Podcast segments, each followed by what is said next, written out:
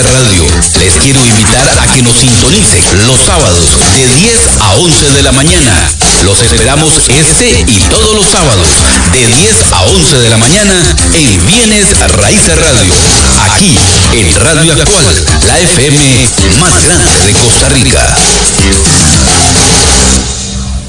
Un equipo adelante.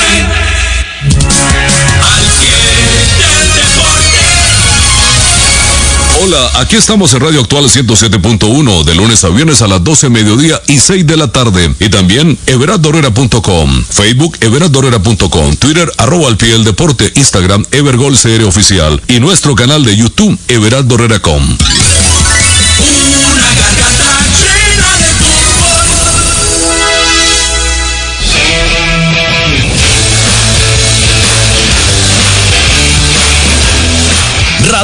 del Deporte. Un programa ágil y veraz, con la información deportiva del momento y con su propia voz editorial. Bajo la dirección del periodista Juan José Garita Ramírez. Sintonícenos de lunes a viernes, de 7 a 8 de la noche por Radio Actual 107.1 FM. Radar del Deporte. Desde 1983. Por excelencia y calidad, el programa de los heredianos.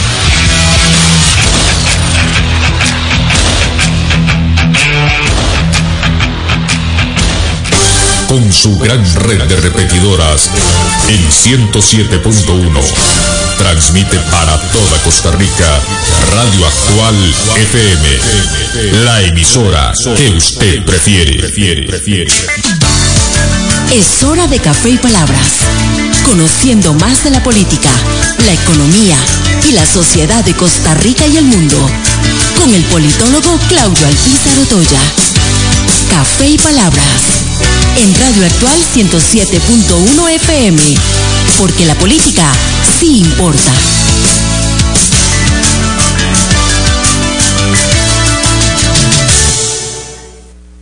Porque la política sí importa. ¿Qué tal amigos? Les saluda Claudio Alpizar Otoya a través de Radio Actual 107.1 FM. Hoy martes 6 de septiembre con la ilusión de siempre de poder compartir con ustedes durante una hora temas importantes de la política nacional e internacional. El día de hoy lo vamos a dedicar a la política internacional. He invitado a el internacionalista Antonio Barrios Oviedo a desarrollar un tema que muchos de ustedes eh, me plantearon que por qué no hacíamos un programa sobre Mijail Gorbachev, que la semana pasada murió, el último eh, gobernante presidente de la Unión de Repúblicas Socialistas Soviéticas de la URSS, y nada mejor que alguien que estudie los temas en detalle como Antonio Barrios. Sobre eso vamos a estar conversando en la parte importante del programa. Les recuerdo que este programa usted lo puede accesar eh, por medio del Facebook Live también en la emisora en Facebook actual FM 107.1 y ahí puede ver la imagen de nuestro programa. Puede, por supuesto que en radio, en su automóvil, en su casa, en su computadora y en la tarde, si no tuviera ocasión de escucharlo en su totalidad o por algún motivo se lo perdiera, eh, en el Spotify estará café y palabras como todos los días. Pero antes de conversar sobre historia, sobre política internacional, sobre el cambio que representó en el mundo eh, la desintegración de la Unión de Repúblicas eh, Soviéticas y eh, la muerte que Mikhail Gorbachev nos recuerda con ello. Antes de eso, así pienso. Así pienso, con Claudio Alpizar, en Radio Actual 107.1 FM. El domingo pasado eh, fue una elección, un plebiscito muy importante en Chile, donde los chilenos eh, revisaban eh, su constitución o la habían revisado su constitución de conformidad a una solicitud en otro plebiscito que se había desarrollado años antes, donde se acordó hacer una nueva constitución con la idea de acabar con la vieja constitución que había heredado el régimen dictatorial de derecha militar de Pinochet. Siendo así las cosas, le dedicaron varios años, buen tiempo los chilenos, a una constitución política. Una constitución política que se desbocó. Se salió por eh, los caminos inhóspitos de decisiones que llevaron a muchos que apoyaban el cambio constitucional de una constitución heredada de una dictadura, los llevaron a preferir, al menos a hoy, a continuar con esa constitución, a exacerbar algunas decisiones políticas de grupos de este socialismo del siglo XXI que de alguna manera también querían manosear más de la cuenta la constitución chilena. El próximo jueves vamos a tener un analista internacional, eh, el buen amigo eh, Vilar, que vive en Sudamérica y que ah, conoce con detalle los temas y hablaremos más de esto. Pero no hay la menor duda de que desde la perspectiva de Claudio Alpizar como politólogo, lo que demostró el pueblo chileno fue una gran madurez política. En muchas otras latitudes se va a procesos constitucionales y el ciudadano en su bravura, en su molestia con la clase política, con los resultados que viene generando sociales, políticos y económicos, los gobernantes que han estado pasando, aprueban cualquier cosa, no tienen la menor sensatez y se van de cabeza apoyando algo por rabia y no por racionalidad. Los chilenos, desde mi perspectiva, nos dieron el jueves una lección a aquellos que en muchas ocasiones no racionalizan sus decisiones. Y le dijeron al mundo que sí, estaban de acuerdo con cambios constitucionales, pero no con esa propuesta que le hicieron los diputados llamados para generar esa constitución. Y eso para mí es súper valioso porque demuestra el alto nivel de cultura democrática, el alto nivel de cultura política de los chilenos, que no estuvieron de acuerdo en pasar de una constitución con defectos a una constitución totalmente defectuosa. Veremos qué pasa en el futuro y eso lo vamos a analizar aquí el jueves con nuestro invitado.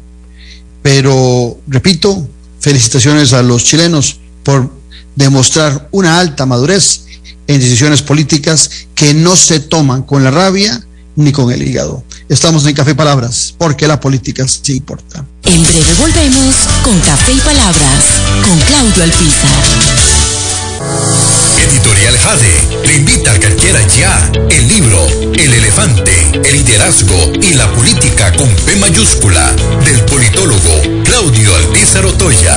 Una lectura y manual del buen político. Un libro de consulta para quienes gustan de la política. Costo del libro 8.600 colones. Adquiéralo en la librería internacional. Ahora también en la librería Universidad de Costa Rica. Disfruta de la aventura en familia con tu nuevo MG RX8, el SUV más grande para 7 pasajeros. En la ciudad, la playa o la montaña, Costa Rica es para disfrutarla con el más grande, con el MG RX8, con tracción 4x4, 6 modos para manejo, un gran espacio interior y la tecnología de vanguardia para disfrutar en familia del confort en cualquier terreno. Descubrí el nuevo MG RX8 desde 698 dólares al mes en nuestras sucursales de La Uruca, Curridabat, Multiplaza Escazú o en www.mg.cr.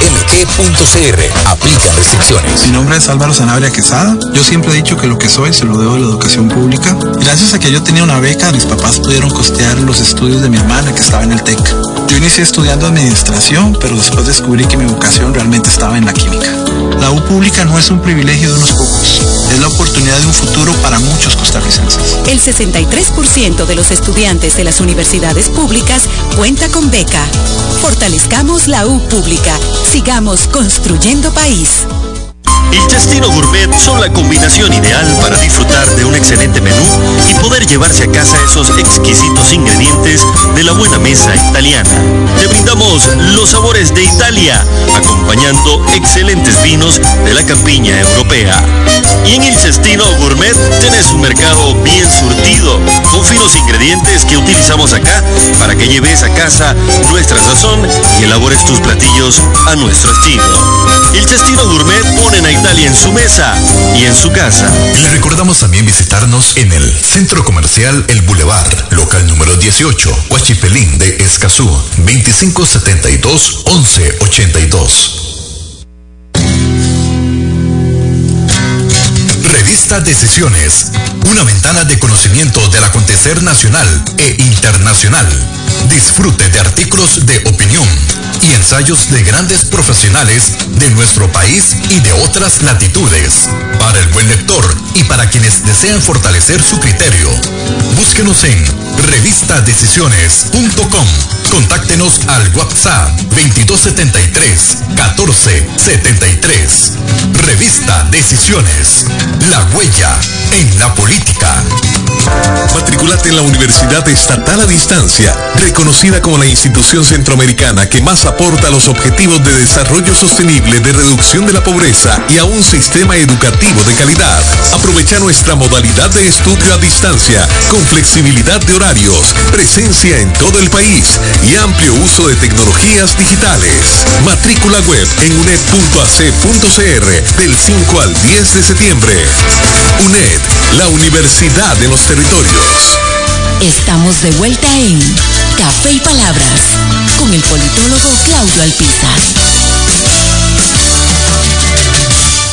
Porque la política se importa, acompañado de don Antonio Barrios Oviedo, internacionalista, con quien vamos a desarrollar el tema eh, de, a partir de la muerte de Mikhail Gorbachev, lo que representó él en la apertura en la Unión Soviética, lo que posteriormente fue la caída, que no fue, que nunca fue la intención de Gorbachev, eh, que se desintegrara la Unión de Repúblicas Socialistas Soviéticas. De eso vamos a hablar con, con Antonio Barrios el día de hoy. Antonio, ¿qué tal? ¿Cómo estás? Un gusto tenerte acá en Café Palabras. Buenos días, don Claudio. Igualmente, gracias por la invitación. Sin duda un gran tema muy polémico porque Gorbachev sigue dividiendo el mundo y sigue dividiendo eh, principalmente la sociedad de rusa. Mucha gente eh, que aún no logra recuperarse de, de la caída de la Unión Soviética. Si tuviéramos que hacer una, vamos a ver, una, una remembranza muy, muy rápida, y te la dejo a vos para que la hagas rápidamente. Eh, la Unión Soviética nace en el 1919, 1919, eh, con su líder eh, y quien va a ser su primer gobernante, que es Lenin. A partir de ahí, el último fue Gorbachev. Pero, ¿qué historia breve podríamos contar en relación a esos gobernantes que antecedieron a Mikhail Gorbachev con una perspectiva muy diferente de lo que debía eh, ser la Unión Soviética y sobre todo por la gran carencia y la gran crisis económica que le tocó vivir a Gorbachev con la Unión de Repúblicas Soviéticas. Bueno, había eh, cuando cuando se crea la Unión Soviética hubo, como ya pesado en la historia, una serie de gobernantes, eh, todos desde Lenin, pero sobre todo desde Stalin, hasta propiamente Konstantin Chernenko, que es el último que gobierna eh, eh, Rusia antes de que fuera elegido precisamente Mikhail Gorbachev en 1985. Todos ellos tuvieron una forma de gobernar muy distinta. Eh, siempre, se ha, siempre se ha hecho creer de que la, todo este tiempo en que la Unión Soviética fue gobernada, casi 70 años, eh, fue gobernada casi de manera similar. En realidad, pues cada uno de los gobernantes le tocó gobernar una, una, una unión de repúblicas socialistas soviéticas en distintos periodos de la historia, enfrentando distintas crisis a lo largo del tiempo. A algunos les tocó enfrentar la Segunda Guerra Mundial, principalmente, por ejemplo, Stalin fue uno de los, de los que le tocó enfrentar la segunda, to, toda, la, toda la etapa de la Segunda Guerra Mundial, enfrentar a Hitler, enfrentar, el fascismo y todo lo que eso implicó, pues la, muerte de 20 millones de soviéticos, que eso es algo que desafortunadamente no se toca con, con la seriedad que se debería tocar en la historia, los millones y millones de rusos que perdieron la vida enfrentando el nazismo durante la Segunda Guerra Mundial. Es decir, to, todos los gobernantes a lo largo del tiempo, hasta la llegada de Konstantin Chernenko, les tocó eh, gobernar de una manera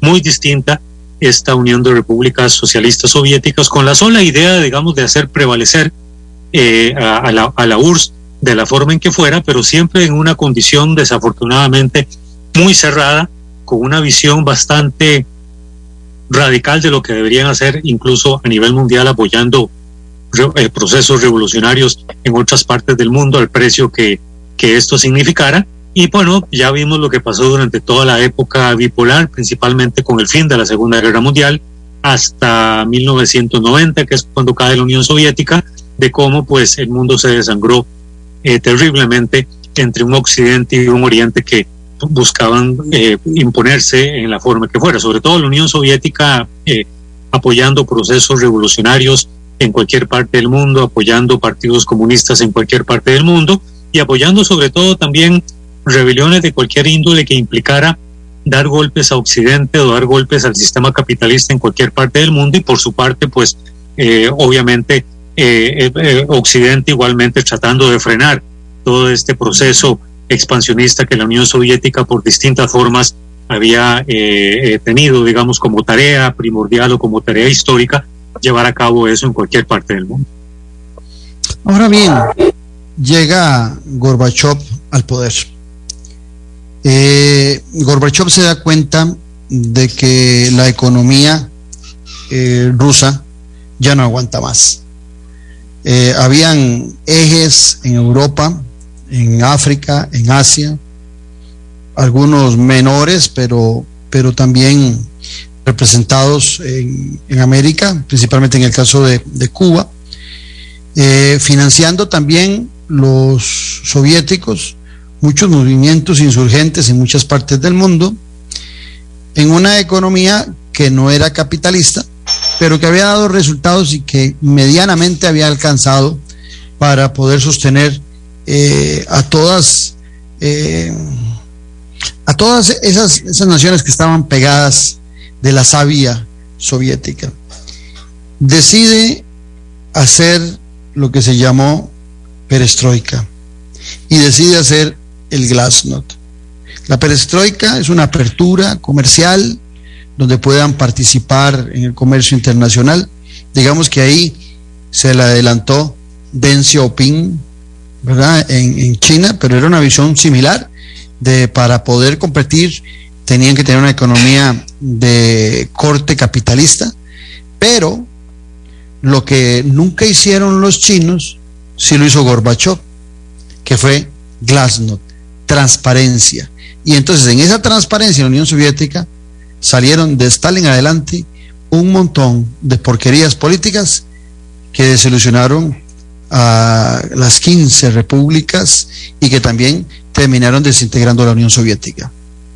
Sí, sin duda, porque ya, a ver, hay, un punto que me parece que es muy importante. La Unión Soviética nunca fue tan monolítica como siempre se creyó. Eh, recordemos los levantamientos en 1956 en Hungría, que fueron aplastados violentamente porque, bueno, eh, uno toleraba que hubieran levantamientos en contra de la autoridad central, que en ese momento pues era, era Moscú, frente a todo el resto de naciones integradas por la fuerza, con la creación de la Unión Soviética en 1900, o la formalización de la Unión Soviética en 1922.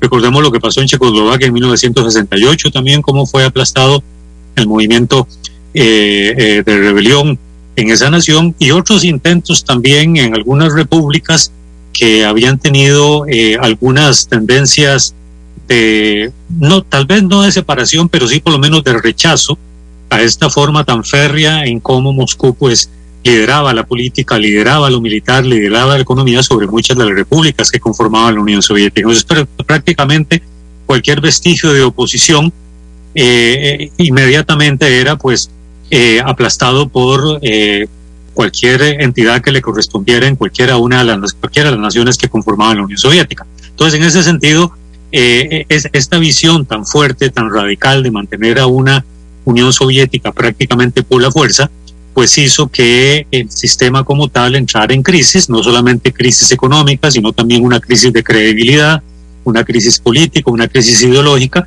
que ya venía, digamos, em, eh, profundizándose. Recordemos la guerra en Afganistán, como a Gorbachev le tocó enfrentar críticas a nivel internacional como nunca la Unión Soviética las había enfrentado porque la Unión Soviética estaba acostumbrada a lograr eh, mantener esa visión férrea y aplastar a cualquier movimiento en cualquier en cualquier lugar y estaba acostumbrada, digamos, a estos triunfos. La guerra en Afganistán pone en entredicho el poder soviético y definitivamente, bueno, la, la guerra en Afganistán empieza a darle un duro golpe económico, un duro golpe a la credibilidad de la, de la política y de la ideología y de la forma en cómo históricamente había venido actuando la Unión Soviética y Afganistán pone pues así que la Unión Soviética, en este caso Gorbachev, que es el que le tocó enfrentar, eh, solucionar esta, esta guerra y retirar las tropas soviéticas de ese país después de 10 años de desangrarse en una guerra que nunca ganaron, este, le tocó pues a Gorbachev tener que enfrentar eh, muchas cosas que ningún otro gobernante en el pasado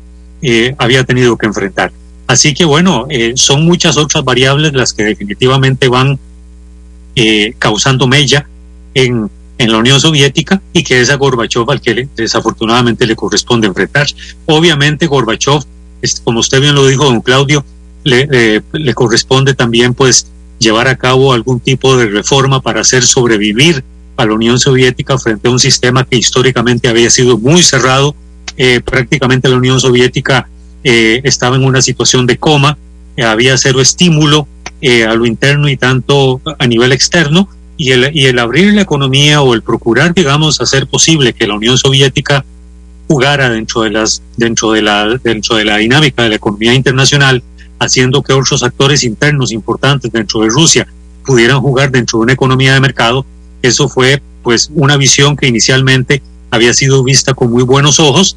Eh, por eso es que yo había dicho al inicio, Claudio, de que Gorbachev pues divide mucho el mundo y divide sobre todo a la sociedad, eh, a, la, a, la, sociedad rusa, porque algunos le recriminan que es el responsable del fin de la Unión Soviética y otros le aplauden que en este esfuerzo que quiso hacer para reformar la Unión Soviética y que ésta pudiera sobrevivir eh, solo que jugando con otras reglas, pues prácticamente implicó la disolución de la Unión Soviética en 1991. Hay un tema que a todas luces eh, es clave a la hora que analizamos eh, lo que sucedió en la Unión Soviética. Y ahí Gorbachev había sido secretario eh, del Partido Comunista Soviético eh, alrededor de seis años, en 1985. Y asume como jefe de Estado en el 88 y renuncia en el 91. Realmente su paso por, eh, la, por ser el primer ministro, por ser el, el gobernante de turno, el premier eh, soviético, fue muy corto. Fueron menos, aproximadamente tres años. Eh, fue muy fugaz, fue falta de tiempo, o fue que cuando ya llegó la, la, olla de presión le faltaban días para reventar el tapón?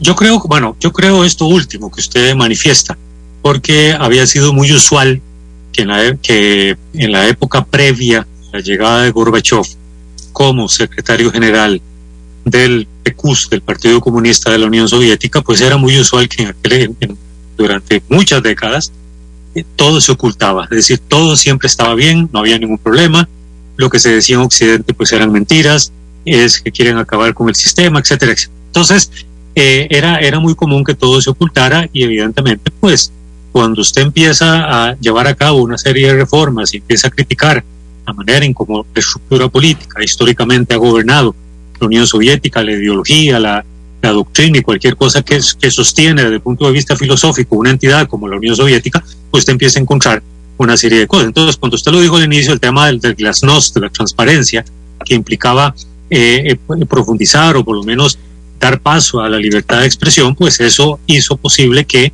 eh, se fueran eh, destapando una serie de cosas que históricamente siempre se habían, se habían ocultado. Entonces, desafortunadamente a Gorbachev le tocó llevar a cabo algo que ningún otro en su momento se hubiera, se hubiera atrevido. Es más, si uno ve el tema de cuánto tiempo realmente estuvo Gorbachev en el poder, en realidad estuvo más tiempo de lo de sus dos antecesores, porque uh -huh. eh, le tocó cuando, cuando muere eh, Brezhnev y escogen a Yuri Andropov. Yuri Andropov va a durar aproximadamente año y medio en la presidencia, o por lo menos eh, como secretario general. Y luego llega Konstantin Chernenko, que lo sucede y rápidamente muere al año y medio. Es decir, era muy usual también que en la época soviética hubiera hasta, una gerontocracia. Hasta que, que muriera. Exactamente. Solo, el, hasta solo que- el caso de Andropop creo que fue el único que fue relevado de sus funciones, si mal no recuerdo. Eh, Sí, por una, claro, por una cuestión de enfermedad y al poquito tiempo murió, pero Chernenko prácticamente muere, digamos, en el cargo. Sí, caen enfermos, caen en el hospital, mueren y rápidamente pues tiene que, el Comité Central del Partido Comunista de la Unión Soviética, pues en aquel momento tenía que apurarse a escoger al, su- al sucesor. Entonces, tanto Yuri Andropov como Chernenko pues van a durar muy, muy poco tiempo en el poder, en realidad, pese a los cambios y pese a toda la convulsión que le toca vivir a Gorbachev, todas las reformas, y porque ya la olla estaba próxima a, explotar, pues en realidad Gorbachev logró sobrevivir mucho tiempo porque tuvo que enfrentar también a un ala, a un ala militar y a un ala política muy dura del Partido Comunista eh, que se oponía a todas estas reformas que Gorbachev estaba llevando y que incluso implicaron el famoso golpe de Estado del 19 al 21 de agosto de 1991, que es lo que es lo que lo llevan, digamos, él a dimitir o a dejar el poder eh, eh, para dar paso ya finalmente a la disolución de la Unión Soviética. Así que tuvo que enfrentar problemas internos, grupos eh, radicales del mismo Partido Comunista que, que, lo, que lo combinaban a no hacer estos cambios porque estaban viendo de que el poder central en Moscú se estaba diluyendo hacia otras repúblicas, que estaba generando rebeliones y levantamientos y pensamientos, digamos, ultranacionalistas en contra de esta forma en como históricamente se manejó la política muy centralizada en la Unión Soviética. Es decir, Gorbachev tuvo que enfrentar un montón de cosas que la gente cuando no conoce en realidad la historia no tiene, no imagina todo lo que en seis años él tuvo que enfrentar, eh, independientemente que para bien o para mal haya buscado eh, el fortalecimiento de la Unión Soviética o la respuesta que finalmente esto tuvo, que fue la disolución. Estamos conversando con Antonio Barrios Oviedo, internacionalista, y estamos hablando eh, sobre un tema que es la desintegración de la Unión Soviética y, por supuesto, eh, dentro del marco de la aureola que representa para este tema, eh, Mikhail Gorbachev, recientemente fallecido la semana pasada eh, a sus 91 años. Antonio, eh, cuando, cuando uno eh, eh, eh, escudriña en la historia, en lo que pasa en la Unión Soviética, se da cuenta que Gorbachev nunca tomó esa decisión de una decisión de la Unión Soviética que las 15 repúblicas tomaran toda su rumbo, sino que él más bien creía que esa apertura y que esa transparencia más bien podían ser dos puntales fundamentales para mantener integrada la Unión Soviética. Seguramente por lo que vos decías antes, que desde afuera muchos percibían monolítico ese enorme país que era la Unión, eh, de, de- la Unión de Repúblicas Socialistas, la URSS, al punto de que, que hoy ya hay desintegradas, Rusia, una de las 15, sigue siendo el país más grande del mundo. Para que tengamos la magnitud de lo que era la Unión Soviética, hice ese comentario. Pero no era su intención. Pero en el mapa aparece alguien eh, que empieza a tomar una fuerza, ejerce el cargo de presidente de, de Rusia en 1991 al, al 99, que es Boris Yeltsin, que es el que lleva el tema de la desintegración. Inclusive hay un referéndum previo a esa propuesta de Yeltsin y si mal no recuerdo, un poquito menos del 70% de los soviéticos se oponían a la desintegración del país. Sin embargo, eh, Boris Yeltsin hace la propuesta y sin una sola bala, que eso es un tema muy importante, sin una sola bala en el país que competía militarmente con los Estados Unidos en poderío de armamento, sin una sola bala se desintegraron las 15 repúblicas.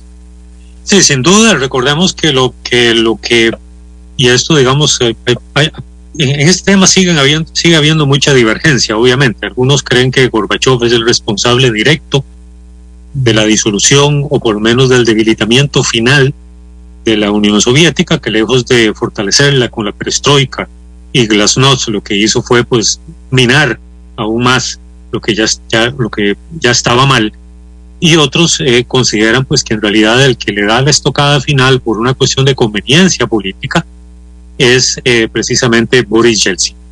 Cuando empieza con este proceso que el mismo Yeltsin le critica eh, a, a, a Gorbachev del, del programa económico que pretendía a partir de toda esta reforma económica que Gorbachev pretendía para la Unión Soviética, es precisamente Boris Yeltsin el que le termina de dar la estocada final a la Unión. Yo por lo menos soy del criterio, hay otros historiadores que dicen otras cosas y hay muchos en los libros que dicen otras cosas distintas, pero yo soy del criterio que, que fue precisamente Yeltsin el que respondiendo más eh, a, demandas por parte de Occidente y que terminaron sí. confiando más en Yeltsin que, que en sí en Gorbachev, Coincido con eh, eh, porque Occidente temía que todo el caos que se estaba dando con este golpe de agosto, que es como se conoce oficialmente en la historia, del 19 al 21, que trataron de sacar a Gorbachev esta línea dura del Partido Comunista, Occidente temía más, no por Gorbachev, temía más que esto fuera a desencadenar dentro de la Unión Soviética una, una gran guerra civil que después nadie iba a poder, iba a poder detener.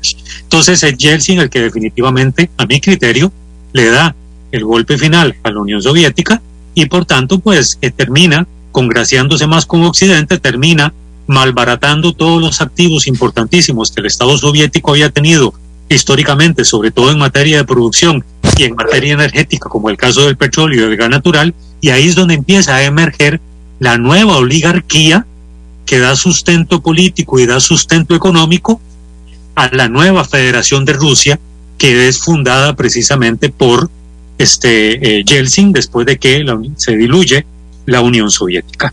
Así que ahí hay mucha tela que cortar, hay mucha divergencia, hay muchas opiniones encontradas respecto a eso. Yo lo he podido leer en redes como hay gente todavía conocidos que yo tengo que no logran, digamos, este eh, eh, superar esta etapa de la historia de, de, lo que pasó con la Unión Soviética y bueno siguen pues dando por un hecho pues que eh, Gorbachev es uno de los responsables, pero dejan de lado la personalidad o dejan de lado a esta persona que jugó un papel muy importante como Boris Yeltsin, esa es la parte, digamos, que a mí me sorprende, porque este, él jugó un papel clave en toda esta transición tan caótica con la renuncia de Gorbachev, el, el caos del golpe de, de agosto, hasta la llegada de Yeltsin y la disolución final para la creación de la Federación de Rusia.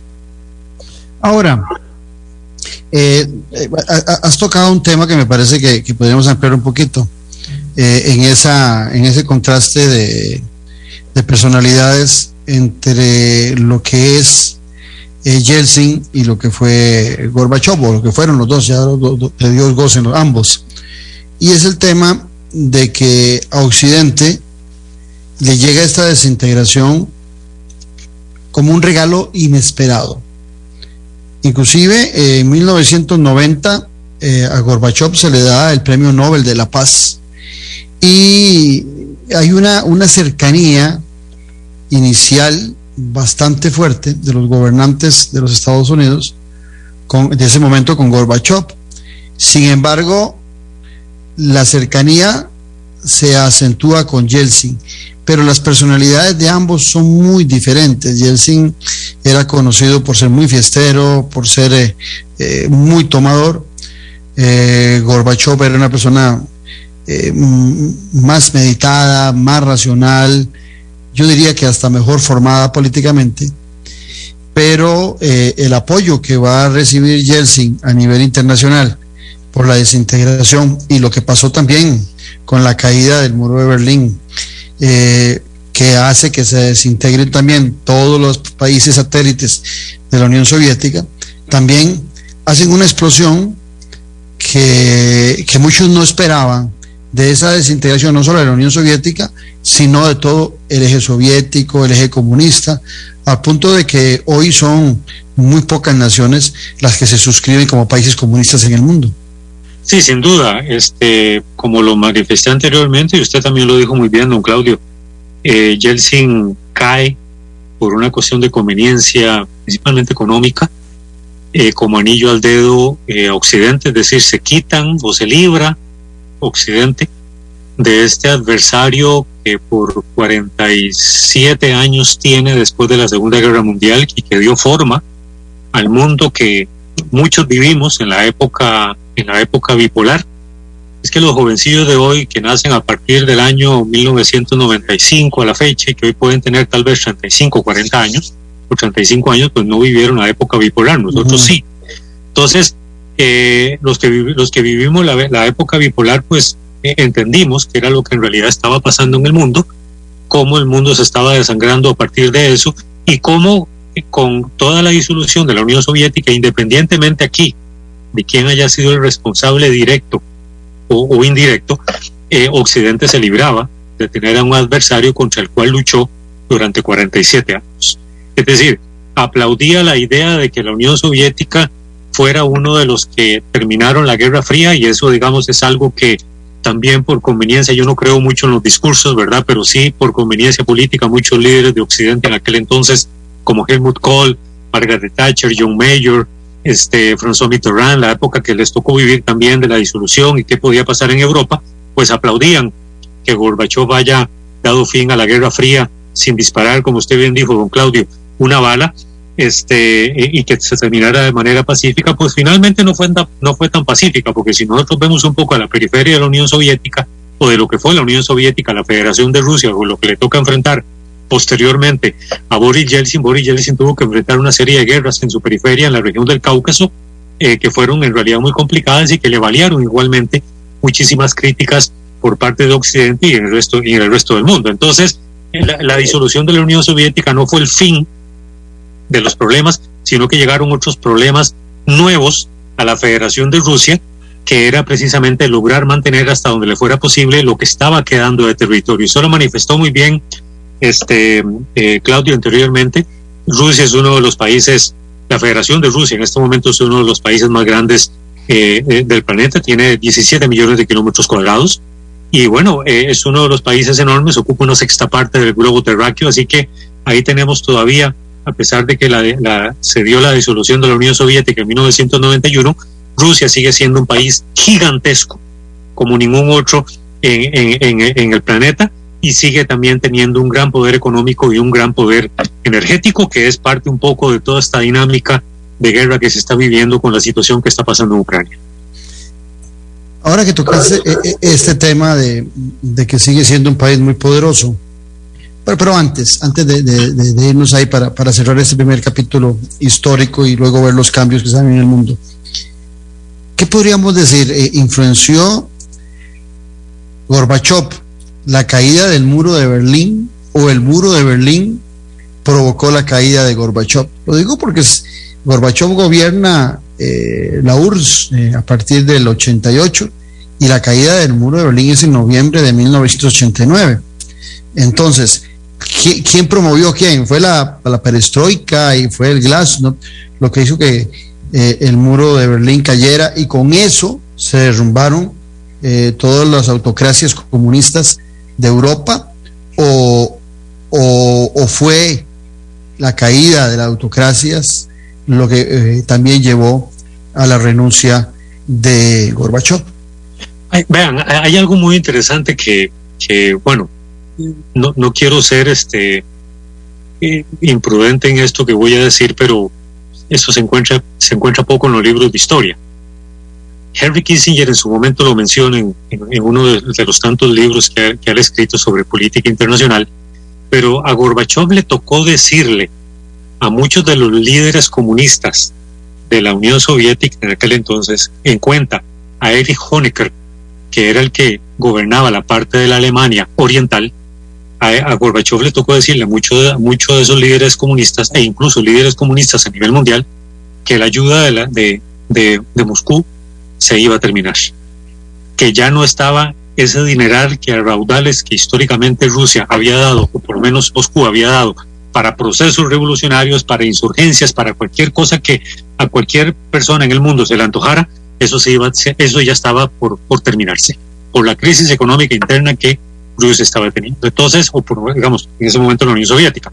Entonces, a, a, a, a Gorbachev le tocó, digamos, dar ese paso complicado. Ya habían movimientos, se estaban consolidando en los países de la Unión Soviética, movimientos la, liberales que estaban sí. propiciando el levantamiento de la sociedad. Guardando, la, no fue... guardando la distancia, era un discurso también diferente, pero, pero en, en, por, por lo que estás diciendo, eh, con alguna similitud cuando Donald Trump llega y dice ya no vamos a estar financiando a ningún país, eh, Estados Unidos no aguanta, pero a diferencia, eh, la Unión Soviética sí tenía países que dependían en absoluto, como el caso particular de Cuba, de los ingresos que venían de la Unión Soviética. Sí, correcto. Es decir, eh, eh, recuerdo muy bien también cómo el caso de la, del, del, gobierno sandinista en Nicaragua en ese entonces, que estaba todavía en el poder, le tocó recibir la noticia de que yo no iban a haber más apoyos y tenía que ver cada uno qué iba a hacer. Y eso debilitó muchos movimientos revolucionarios, muchas insurgencias a nivel internacional, porque el padrino principal, llamado Moscú, la plata ya se iba a terminar sea porque realmente se estaba terminando o porque toda esta reforma llevada a cabo por este Gorbachev eh, en la Unión Soviética se iba a requerir. Eh, todos esos recursos se van a requerir para poder hacer frente a esa reforma eh, que se pretendía con la perestroika y el glasnost. Entonces, ya todos esos dinerales que se daban afuera casi de manera ilimitada y que se, se entregaran cuentas a cambio, pues prácticamente eso ya estaba dando su vida. Además, sobre todo, repito este, este detalle, en las sociedades de los países eh, de la Unión Soviética, eh, Polonia, República, eh, Checoslovaquia, Bulgaria, Rumanía, los países bálticos, etcétera, todos esos países estaban levantándose, se estaban consolidando movimientos liberales que, estaba, que ya le estaban dando seguimiento de cómo la Unión Soviética se estaba gradualmente debilitando, cómo Moscú, que era el centro neurálgico para sostener a la Unión Soviética desde el punto de vista político, se estaba debilitando los movimientos liberales y de ahí porque Yeltsin era muy liberal cómo de la noche a la mañana se convierte en una persona liberal después de que Yeltsin había sido eh, presidente del Parlamento de la Duma durante muchísimos años en Rusia, en la época soviética, cómo cambia radicalmente su visión, cómo se convierte en liberal. Eh, muchos, muchos movimientos liberales en los países soviéticos estaban levantando y no fue la excepción para el caso de Alemania Oriental, que fue la que tuvo que enfrentar. La Alemania de Erich Honecker tuvo que enfrentar precisamente la caída del muro de Berlín. Entonces yo creo que tanto a su pregunta, que es muy interesante, don Claudio, tanto de un lado a vos del otro, creo que ambos en su momento tuvieron incidencia para que tanto la caída del muro de Berlín implicara aún más el debilitamiento de la Unión Soviética en general, como las reformas de Gorbachev eh, implicaron también pues el levantamiento o el nacimiento de grupos liberales que veían cómo gradualmente la Unión Soviética se iba debilitando cada vez más y como los líderes comunistas en aquel entonces ya no estaban teniendo el apoyo tan fuerte, tan decidido como lo, como lo hicieron en 1956 en Hungría o como lo hicieron en 1968 en Checoslovaquia. Estamos conversando con el internacionalista Antonio Barrios Oviedo, estamos hablando de la muerte de Mijael Gorbachev y lo que representó eh, él en el transcurso de la desintegración de todo el eje no solamente de la Unión Soviética, sino de todo el eje soviético. Estamos en Café y Palabras, donde la política sí importa.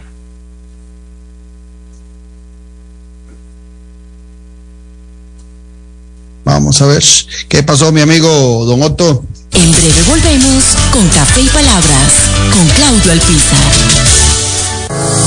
Editorial Jade le invita a que adquiera ya el libro El elefante, el liderazgo y la política con P mayúscula del politólogo Claudio Alpizar Otoya. Una lectura y manual del buen político. Un libro de consulta para quienes gustan de la política. Costo del libro 8.600 colones. Adquiéralo en la librería internacional. Ahora también en la librería Universidad de Costa Rica. Disfruta de la aventura en familia con tu nuevo MG RX8, el SUV más grande para 7 pasajeros.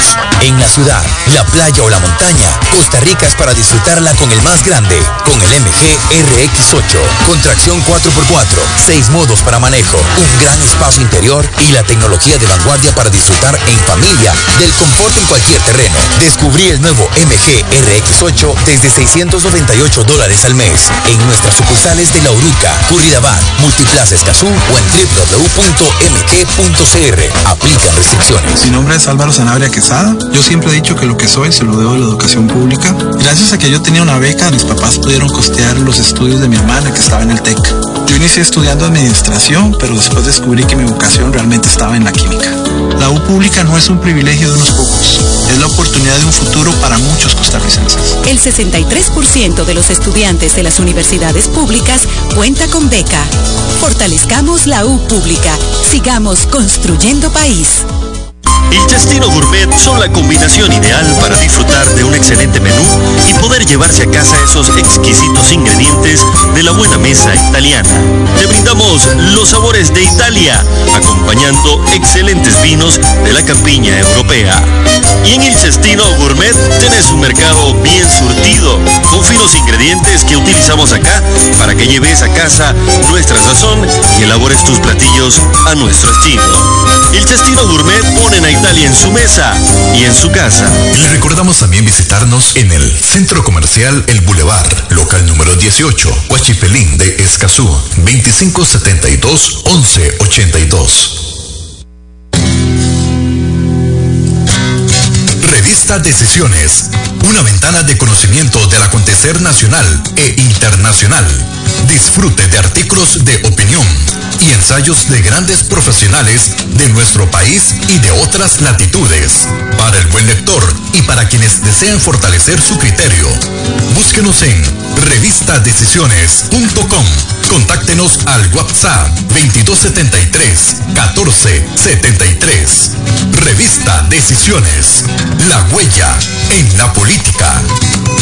Matriculate en la Universidad Estatal a Distancia, reconocida como la institución centroamericana que más aporta a los objetivos de desarrollo sostenible, de reducción de la pobreza y a un sistema educativo de calidad.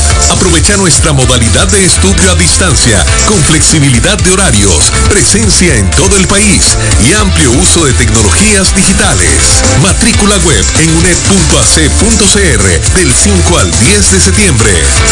UNED, la Universidad de los Territorios.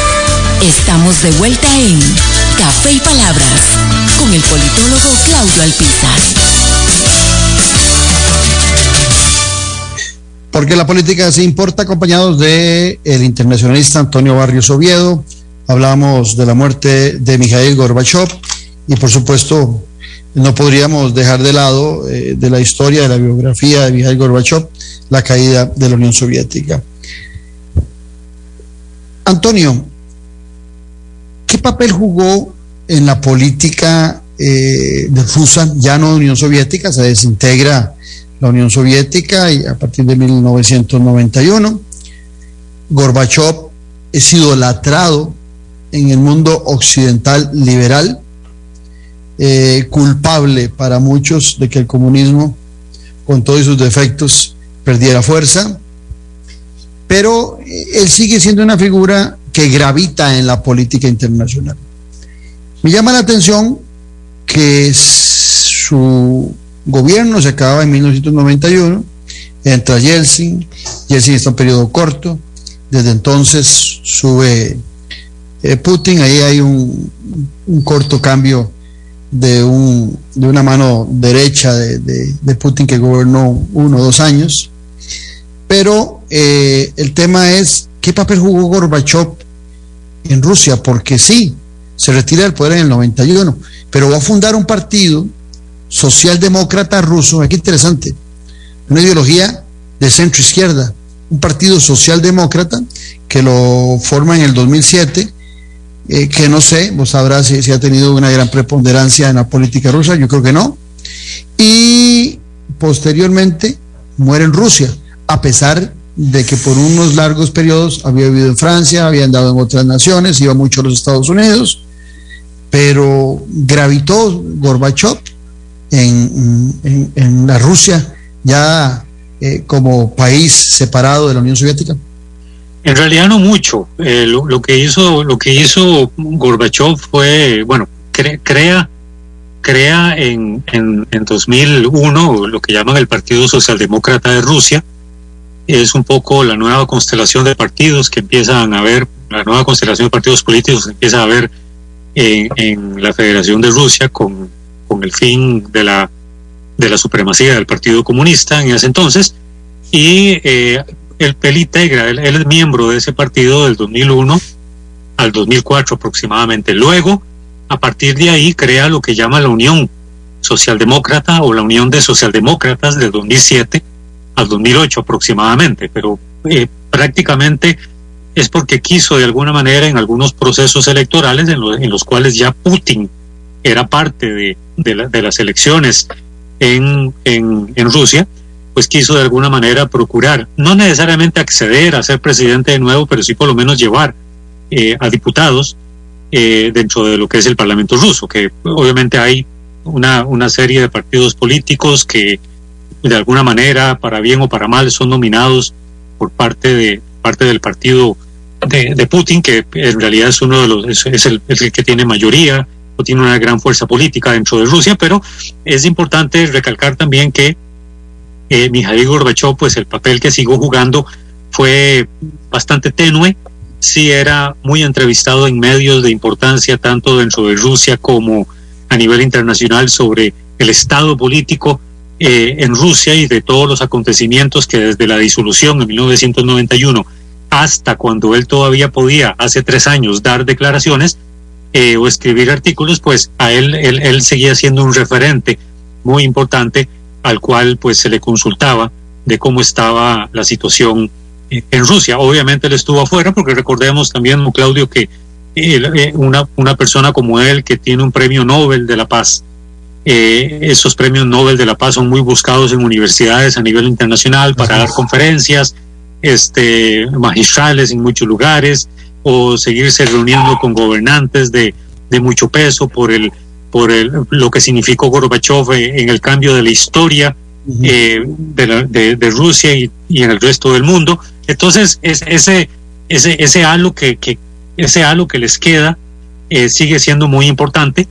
Eh, no creo que, y bueno, voy a atreverme aquí a algo que me parece que es oportuno decir, no sé hasta dónde eh, Putin vaya a tener este, eh, esa, misma, esa misma condición en la que Gorbachev pues, pues, ha venido disfrutando. Bueno, ya ahora a partir de su muerte ya prácticamente es historia y quedará solamente para los libros de historia, pero bueno, la situación en Rusia hoy, hoy en día es totalmente distinta a la forma en cómo ocurrieron los eventos en el pasado. Y ¿Esa relación Gorbachev-Putin?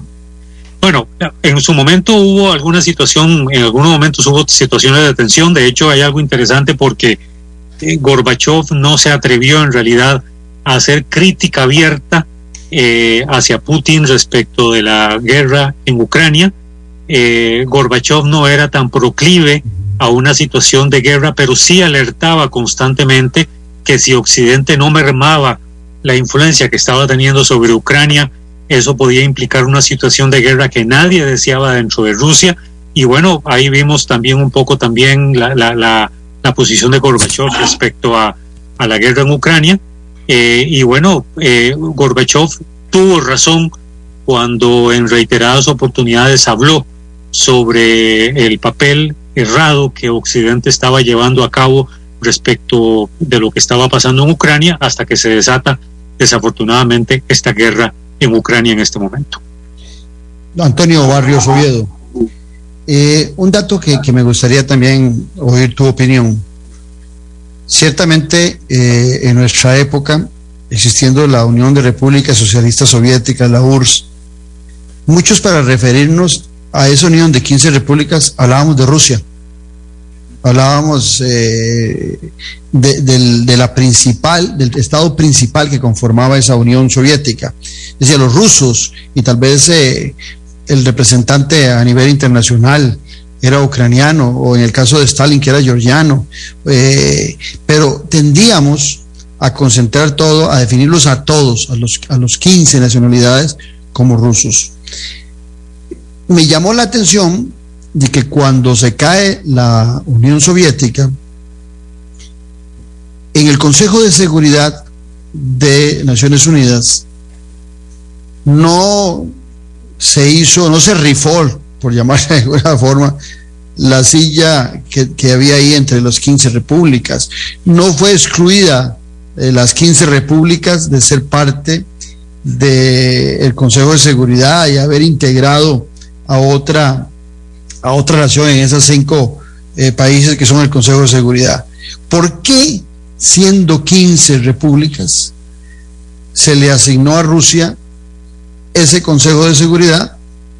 Sería porque representaba la nacionalidad más grande, el país más grande, o porque el poder militar seguía en, en, manos de los rusos, ese poder militar de la Unión Soviética, todo en manos de los rusos, donde están bombas atómicas y un poderío militar enorme.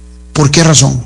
Eh, ok, todas las anteriores que usted manifiesta eh, son, fueron, fueron determinantes para precisamente eh, que Moscú o, o Rusia o la nueva Rusia surgida, la nueva Federación de Rusia surgida de la disolución de la Unión Soviética, siguiera manteniendo el asiento permanente en el Consejo de Seguridad. Sobre todo también porque hubo una negociación en la cual Rusia se comprometía a lograr esa estabilidad que se requería después de la disolución de la Unión Soviética, sobre todo en todas aquellas naciones periféricas que habían empezado a estallar en nacionalismos muy complicados buscando igualmente la independencia, todo el tema nuclear también tuvo que ver muchísimo el, del temor de Occidente en manos de quién iba a quedar mucho armamento nuclear que quedó disperso en naciones de la época soviética, en Polonia, Checoslovaquia, en Ucrania, es decir, hubo negociaciones muy profundas de Occidente, de los líderes occidentales de aquel entonces preocupados de que esto no llevara del caos político con la disolución de la Unión Soviética a una situación de caos nuclear que pudiera implicar una situación más complicada todavía, hubo un compromiso de Rusia propiamente o de Moscú en, en buscar eh, la estabilidad de, todo, de, ese, de ese territorio tan gigantesco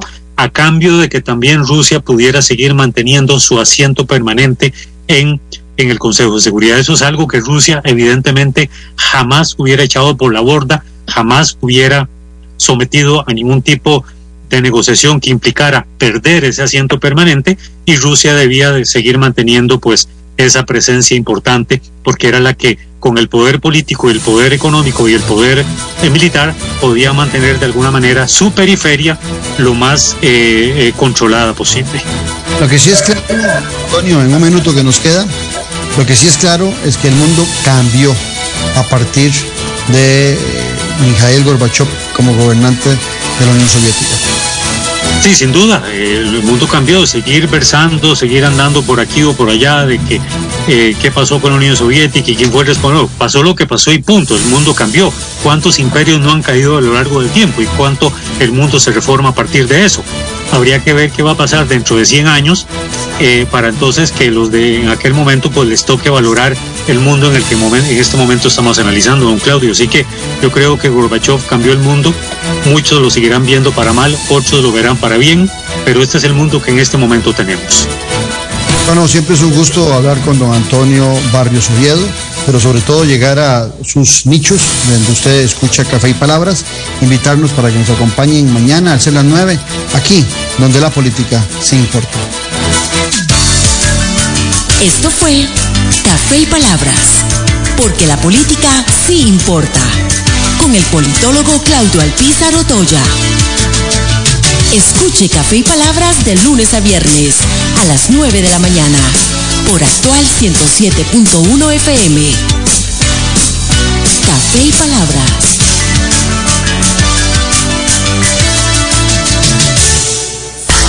Aquí y ahora, las noticias del momento en Actual FM. En la Huaca educamos en casa y fuera de ella, porque continuamos online. Las prácticas, laboratorios y talleres son presenciales. Ingresa a huacadigital.com. Huaca, matrícula abierta. Me he convencido que merezco lo mejor y con el INA mis sueños son posibles. El INA ofrece programas de alta tecnología que nos ayudarán a ingresar exitosamente al mundo laboral. Conozca opciones como mecánica automotriz, metalmecánica, náutico pesquero, electrónica. Además, el INA cuenta con salas de lactancia, becas, psicología y orientación. Con el INA, nosotras podemos. Más información en www.ina.ac.cr.